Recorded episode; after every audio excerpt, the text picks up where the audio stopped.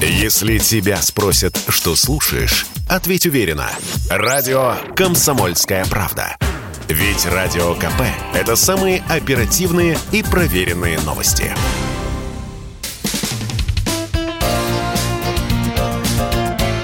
Говорит полковник. Нет вопроса, на который не знает ответа Виктор Баранец.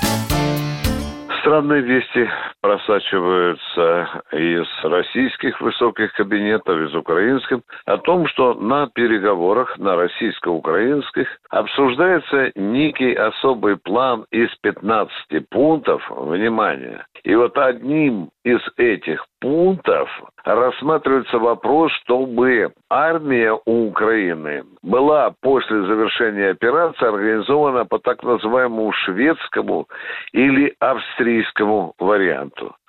Коротко скажу, что это такое. Если говорить коротко, это страна, во-первых, страна должна быть абсолютно нейтральной, это раз. Во-вторых, она должна иметь ограниченную армию. Армия это не должна входить ни в какие блоки. И, наконец, самое последнее, эта армия этого так называемого нейтрального государства не должна участвовать ни в каких операциях за пределами своей страны. Ну, вот такие позиции.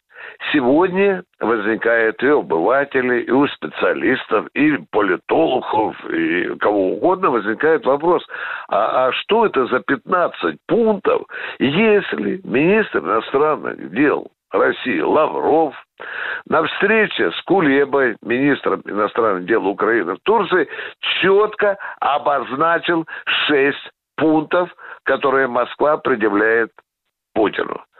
Там одним из ключевых пунктов стоит демилитаризация. Как вы понимаете, демилитаризация это значит, что никакого военного компонента вообще, или, может быть, я не знаю, как там детали обсуждают, или вопрос о размере армии, да, было вот такое гражданское слово употреблено, не количество армии, а размер армии тоже обсуждался Лавровым во время встречи с Кулебой. То есть там стоял вопрос о том, как видит Россия, в каком количестве украинскую армию. Но там есть еще один любопытный момент. То, что Украина по нашим требованиям должна стать нейтральной, то, что она не должна входить ни в какие блоки, это совершенно понятно. Но там есть один очень важный пункт. По требованию России на Украине больше никогда не должны размещаться, внимание, ударное вооружение.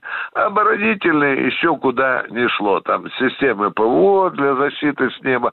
Но, внимание, на этих переговорах Украина ставит вопрос и э, о своей схеме организации своих вооруженных сил, да не только сухопутных войск и авиации, но и о сохранении своего военно-морского флота, которого, по сути, сегодня уже фактически нет.